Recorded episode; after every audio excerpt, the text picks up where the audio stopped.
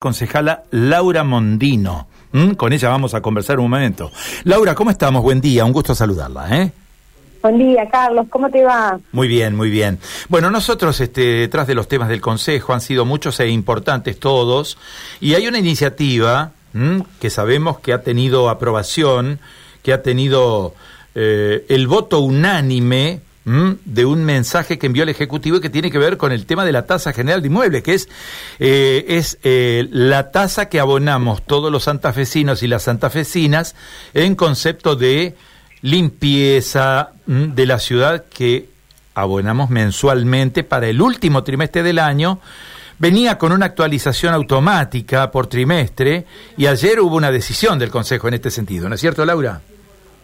Sí, como vos ya mencionás, Carlos, fue mm, una iniciativa del Poder Ejecutivo, del intendente Emilio Jatón, enviar esta ordenanza al Consejo para que la tratemos y bueno, y ayer la hemos aprobado por unanimidad y lo que se ha resuelto es em, suspender la actualización del valor mínimo de la tasa, digamos. Vos sabés que la tasa está dividida por zonas dentro de la ciudad es, decir, depende de la zona donde vos vivas, es la tasa que pagás, que está calculada sobre distintas variables eh, que se tienen en cuenta al momento de em, determinar el valor de la tasa.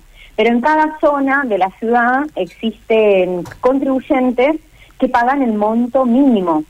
Bueno, ese monto mínimo, que, que en verdad es un monto que, que, que obviamente que se determina para que nadie pague menos de ese monto, actualmente se viene actualizando de acuerdo al costo de las notificaciones del Poder Judicial. Bueno, lo que hemos hecho ayer es suspender esas actualizaciones, porque lo que sucedió durante el 2021 y que viene sucediendo en lo que va este año es que el Poder Judicial ha aumentado el costo de las notificaciones eh, de manera considerable. El año pasado aumentó casi un 100% y, eh, y lo que nos estaríamos ahorrando en lo que resta del 2022 si tendríamos que, que aplicar esa actualización es casi un 67%. Imagínate que para la persona, para el contribuyente que paga el mínimo de la tasa es un monto sumamente significativo.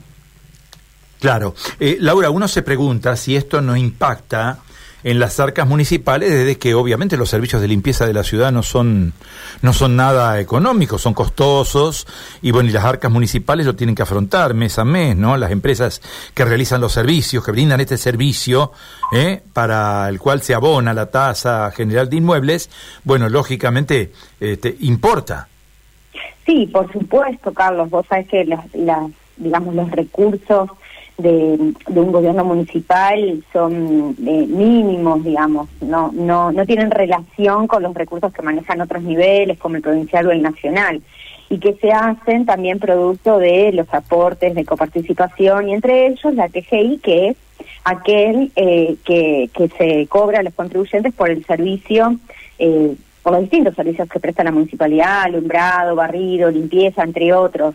Eh, y obviamente que son recursos que, que la municipalidad necesita, que nunca son suficientes para cubrir la enorme cantidad de gastos que tiene la municipalidad.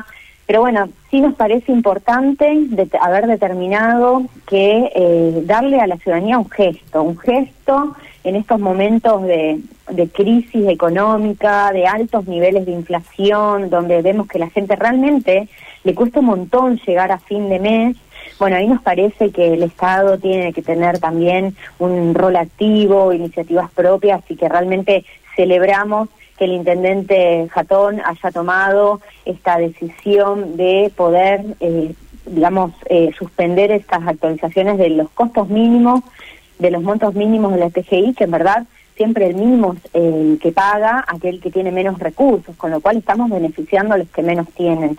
Así que para nosotros es una gran noticia para los contribuyentes, para la ciudadanía y es de las cosas que esperamos obviamente que la municipalidad y la política está a la altura, así que creo que es una buena noticia hoy para los santafesinos. Eh, Laura, me queda un tema que obviamente también formó parte de lo que ayer se debatió en el Consejo en el Cuerpo y tiene que ver con la posición del bloque respecto del tema nocturnidad, ¿no? Sabemos que hay un proyecto de resolución que impulsa la convocatoria a una audiencia pública sobre esta problemática, que es una problemática, yo digo, que impacta muy fuertemente a algunos vecinos de la ciudad, ¿no?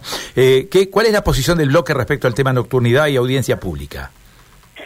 Bueno, desde el bloque obviamente que venimos trabajando fuertemente este tema, además lo venimos eh, discutiendo también con las áreas de la municipalidad, con el Ejecutivo, que también vienen realizando desde ahí un trabajo muy intenso de escucha, de diálogo con los distintos sectores que hoy integran el mundo de la nocturnidad, si se quiere, en nuestra ciudad, no solamente desde los gastronómicos, sino también los boliches, los bares y también los vecinos, que como vos decís, quizás en algunos momentos se ven perjudicados por los movimientos, los ruidos. Bueno, obviamente que nuestra posición es poder discutir esta temática, ponerla sobre la mesa, escuchar todas las voces y tener una instancia de, debate para poder construir eh, síntesis yo sé que es un tema muy complejo, donde obviamente el desafío va a ser muy grande, pero estamos convencidos de que hay que encontrar un equilibrio, porque así como los jóvenes tienen derecho a disfrutar de la noche, las familias de salir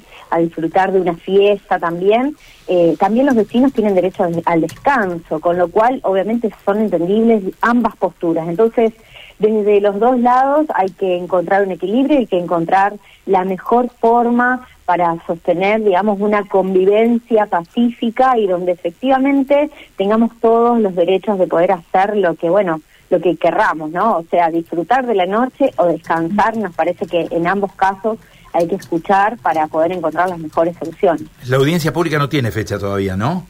La audiencia pública aún no, nosotros ayer aprobamos el proyecto de ordenanza, pero vamos a estar eh, determinando seguramente la semana que viene, el lunes o martes, ya poniéndole alguna fecha, porque hay que responder a un cronograma que establece la ordenanza de la audiencia, así que vamos a estar trabajando en eso para, para obviamente convocar a la ciudadanía y a todas las partes, a las, a las instituciones, para que participen activamente de, de la actividad. Laura, gracias por el tiempo que nos ha dispensado, ha sido muy amable. ¿eh? Muchas gracias a vos, Carlos. Te mando un abrazo grande. Adiós. Laura Mondino, ¿eh? concejala del bloque socialista.